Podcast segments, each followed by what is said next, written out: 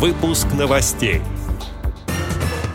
В Оренбургской региональной организации ВОЗ прошел ежегодный областной конкурс чтения и письма по системе Брайля. Вице-президент ВОЗ Александр Коняев принял участие в открытии зала ожидания Центра содействия мобильности ОАО РЖД на Павелецком вокзале города Москвы. Теперь об этом подробнее в студии Антон Агишев. Здравствуйте. В конце сентября на Павелецком вокзале Москвы состоялась церемония открытия нового современного зала ожидания Центра содействия мобильности ОАО РЖД для маломобильных пассажиров.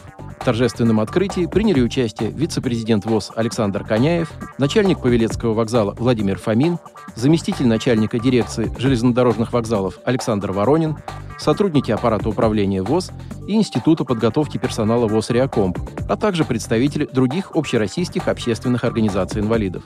В рамках мероприятия сотрудниками РЖД на Павелецком вокзале была организована экскурсионная программа по залу ожидания Центра содействия мобильности.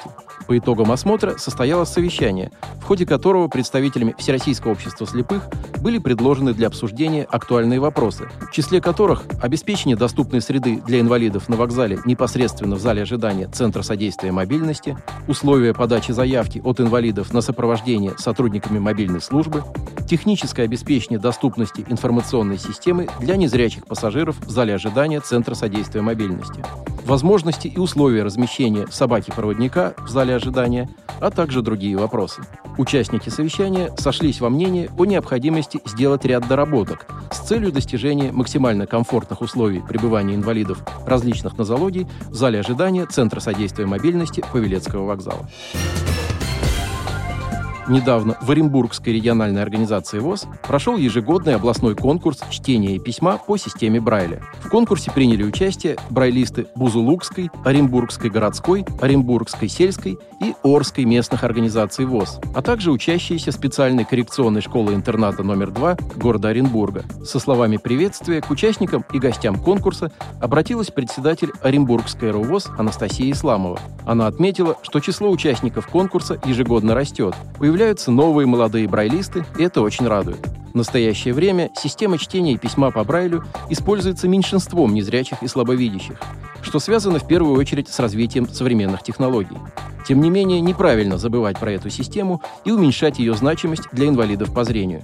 Все конкурсанты были разделены на три группы. Это молодые брайлисты, учащиеся специальной коррекционной школы-интерната, взрослые, те, кто обучался шрифту в коррекционной школе.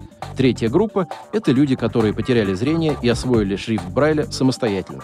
Такое разделение обусловлено тем, что техника владения Брайлем и развитие моторики пальцев различаются в зависимости от времени и метода овладения шрифтом. Всем участникам конкурса необходимо было выполнить три задания.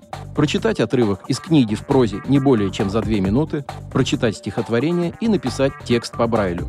Перед началом соревнований участники рассказывали о себе, своих достижениях и планах на будущее и знакомились друг с другом.